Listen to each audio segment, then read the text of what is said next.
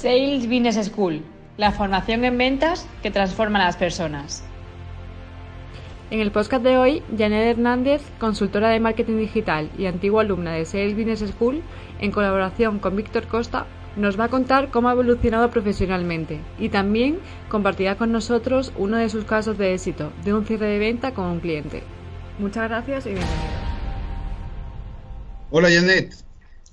Buenos días, Víctor. Muy buenas. Oye, Janet, cuéntanos eh, alguna de tus anécdotas eh, de algún acuerdo de ventas, de algún cierre que hayas realizado y que puedas compartir con los demás a fruto de, tu estancia en la Sales Business School y de lo que hayas podido aprender, ¿no? Si esto lo has llevado a la práctica. Es súper importante para los demás ver si lo que uno aprende realmente luego lo puede poner en práctica, ¿no? Claro que sí, Víctor. Eh, para empezar, me gustaría hablarte un poco de, mi trasfondo. Eh, al principio, antes de contar con una metodología, yo lo que hacía era tener como herramienta mi, pasión, mi pasión por la venta. Y ahora sé que con la pasión no, no tenía suficiente, porque aunque en el pasado sí que tenía un buen producto, tenía un buen servicio, no era consciente, y esto es algo que, aprendí en, en Sales Business School, no era consciente de lo importante que era centrarme en el cliente, que el centro de todo era el cliente. Qué interesante. Efectivamente, como bien dices, lo más importante eh, en todo un proceso de ventas, de consultoría de ventas, es el cliente, ser cliente céntrico. Y, y esa es la gran evolución que están teniendo eh, los vendedores, digamos, tradicionales hacia los vendedores mucho más consultivos que se centran en el problema, en la necesidad, en la tarea que tiene ese cliente, ¿no? Así es, Víctor. Y voy a explicaros eh, paso a paso cómo logré realizar mi cierre de venta y cómo llevé también cada etapa del, proceso. Para mí, eh, la venta es como la escalada. Hay que asegurar cada paso que se da para poder ir subiendo con seguridad y poder llegar a la cima sin problemas. En mi caso, al prospectar, seleccioné el sector motor porque es un sector que, conozco bastante bien y con ello ya tenía un, punto a mi favor. Cuando seleccioné el, sector, lo que hice también fue seleccionar la, la, empresa. Me puse en contacto con ellos y aunque esta primera toma de contacto fue telefónica, que es lo que la gran mayoría de empresas hacen hoy en día, lo que fue diferente fue el contenido. ¿Por qué fue el contenido? Lo explico. Eh, hoy en día las empresas están acostumbradas a llamar eh, el comercial, el vendedor, el asesor, hola, yo soy, yo hago esto, eh, soy el mejor en esto. Sin embargo, en mi caso no fue así. Después de presentarme, lo que hice fue hablar directamente al cliente de su empresa, de lo que había visto, de la situación que había percibido, de esos puntos de mejora que había observado y lo que le ofrecí fue un estudio que previamente ya había hecho con datos muy concretos y útiles para, el cliente. Esta acción de dar fue la que a mí me ayudó muchísimo, porque habitualmente el cliente está esperando que le vendas, ¿no? Esa actitud de estar a la defensa, a la defensiva. El cliente no va a esperar que tú te tomes tu tiempo, que te preocupes por sus datos y eso fue lo que, lo que yo hice. Fue así como conseguí esta primera reunión con el cliente. Ya en la reunión profundizamos más sobre esos puntos de mejora. Me comentó que ellos, bueno, de manera interna estaban gestionando este tipo de acciones de marketing digital. Sin embargo, y gracias a la escucha activa, lo que detecté fue que no daban abasto para, hacer todo. Y es aquí donde yo vi esa oportunidad, la oportunidad de sumarme, no de subrayar fallos eh, internos ni de decir esto se está haciendo mal, sino todo lo contrario, de poder sumarme al equipo, de aportar. Con la trayectoria de la campaña que ellos ya tenían puesta en marcha, no empezábamos de cero, porque podíamos ya aprovechar todo ese recorrido para poder identificar todo lo bueno que había aportado ya en sí la campaña y a partir de allí optimizarla, mejorarla y empezar esa, esa nueva etapa. Por lo tanto, en esta etapa del proceso de acercarme al cliente, acercamiento al cliente, las claves para poder tener éxito que me sirvieron muchísimo fueron la escucha activa y el conocimiento del sector. Me encanta escuchar cómo fue la aproximación, ¿no? Tenemos que lograr que el cliente sea el gran protagonista, ni que no se siente agobiado ni presionado por lo que nosotros decimos, ¿no? Porque lo importante es saber el por qué y el para qué, no el qué, ¿no? Y dejar que hable eh, de todas sus preocupaciones, de todas sus necesidades, de, de todas sus objeciones, ¿no? Para poder ayudarles nosotros en ese proceso, para poder co-crear con ellos, ¿no?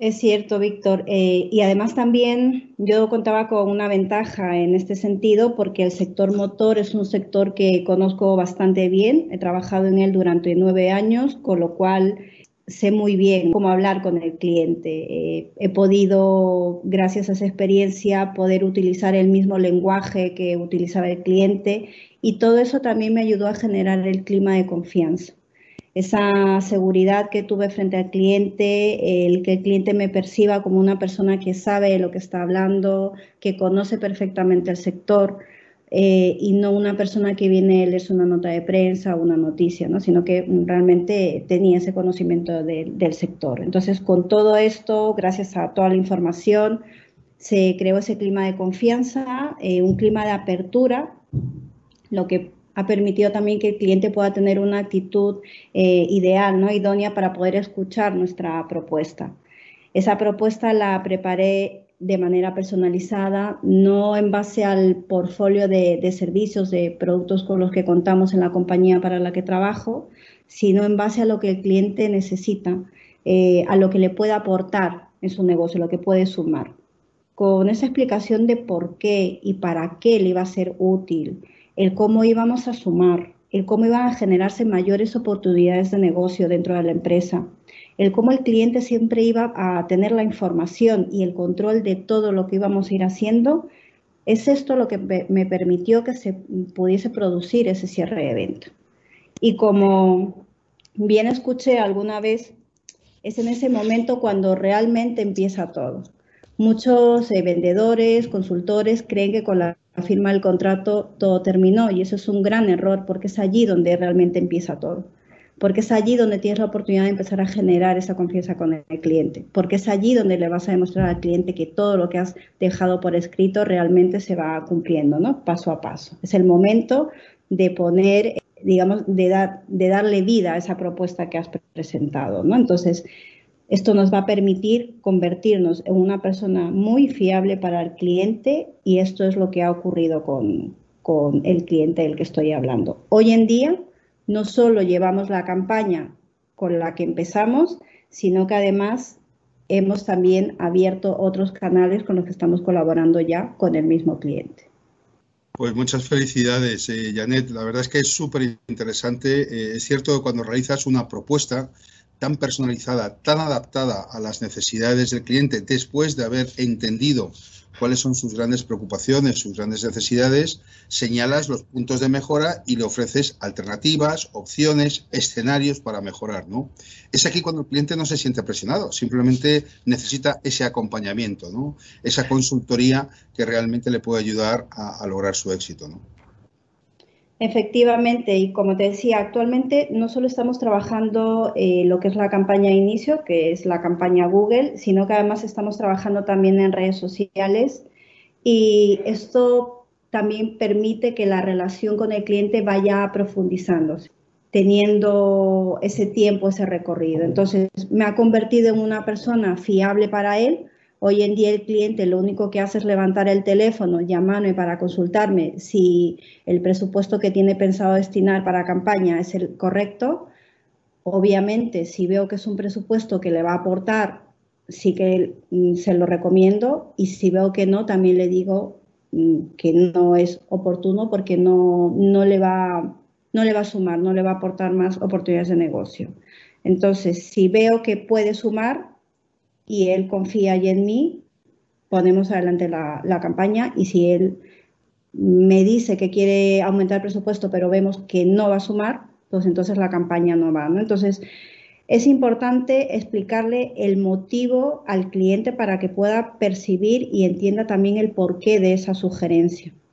Hoy en día con el cliente trabajamos en dos canales diferentes, como he comentado, tanto Google como redes sociales.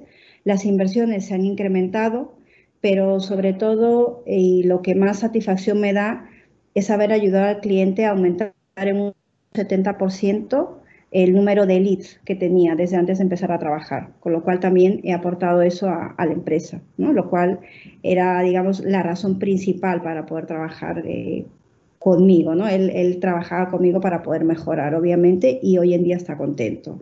Y esto eh, lo reconoce porque he cumplido con cada punto de la propuesta que en un principio habíamos comentado. Esa propuesta llegó a muy buen puerto cuando tuvimos esa reunión, vio claramente que sabía de lo que estaba hablando, que conocía perfectamente su sector que lo escuchaba atentamente y que gracias a todo eso pude darle la solución que él necesitaba en ese momento, ¿no?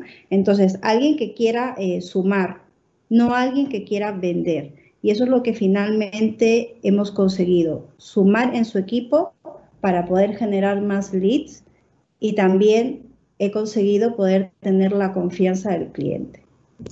Bueno, así es. Yo creo que no es solo un ejemplo, un caso de éxito eh, tuyo, sino un caso realmente de, cómo gestionar un cliente, cómo desarrollar un cliente eh, a, través de la escucha, a través de, la especialización que tú tienes para, dar respuesta a, sus problemas y a sus necesidades, ¿no? Bueno, para ir acabando, ¿tienes alguna recomendación para nuestros oyentes a la hora de realizar este primer acercamiento al cliente y cómo desarrollar ese acuerdo, ese, ese cierre final de ventas, ¿no? O ese principio de relación con el cliente, ¿no? que es como nosotros lo llamamos. Para nosotros el acuerdo de cierre, como bien decías, es el principio de una relación. ¿no? Sí, eh, por ejemplo, cuando tenemos esa interacción con el cliente, es muy, muy importante escuchar, esa escucha activa. Es importante el poder detectar todas las inquietudes, lo que verbaliza, eh, incluso también lo que no verbaliza, ¿no? ¿Para qué? Pues para posteriormente ofrecerle una solución que esté adaptada a lo que el cliente necesita, es decir, centrándonos en, lo que son las necesidades del cliente. También es muy importante tener ese seguimiento postventa. Ya nos hemos preocupado por tener el contrato, el contrato ya está firmado, es momento ahora de poner en marcha y ejecutar todo aquello que está en la propuesta y hacer un seguimiento para poder recibir ese feedback del cliente ¿no? y estar seguros de que cada eh, acción que vamos eh, dando, eh, que estamos acompañando al cliente en, ese camino, está siendo validada en todo momento también, también por él. Todo esto ayudará a que sigamos generando confianza. Y la venta en un clima de confianza es una venta que aporta muchísimo. Le aporta al cliente, te aporta a ti como consultor. Entonces, todos esos puntos son los que eh, considero me, están ayudando mucho. Eh, me ha aportado mucho el paso por Sales Business School, en el que he podido tomar conciencia de, de, de todas estas acciones importantes a la hora de poder abordar esa aproximación al cliente y, y sobre todo el poder ceñirme a lo que él necesita, ¿no? Y desde ese clima de confianza, una vez conseguido, también el poder dar sugerencias para que el cliente pueda seguir también mejorando eh, lo que es eh, el encontrar esas oportunidades de negocio. Qué bien, pues eh, muy bien, Janet. Yo creo que esto es un caso muy concreto que siempre se pregunta a las personas, ¿no? El vendedor profesional nace o se, o se hace o se forma, ¿no? Eh, los últimos estudios dicen que el 85% se hace, ¿no? Se forma, ¿no? Que solo un porcentaje muy pequeño nace, ¿no? Y eso es un ejemplo muy concreto, además con un caso de éxito eh, y con un caso de desarrollo de cliente que, creo que ha sido una maravilla poder compartirlo con los demás, ¿no? Eh, y cómo aquellos conocimientos que, has podido aprender a Sales Business School se llevan a la práctica y, y, al día a día, ¿no? Así que muchísimas gracias, un placer de verdad, Janet, lo sabes, haberte tenido con nosotros y ofrecernos tu punto de vista, tu experiencia y espero que sigas eh, muy cerca de, todos nosotros. Muchas gracias, Janet. Gracias a vosotros por invitarme. Un abrazo fuerte. Gracias. Este contenido es parte de Sales Business School. Si necesitas más información, puedes entrar en salesbusinessschool.es.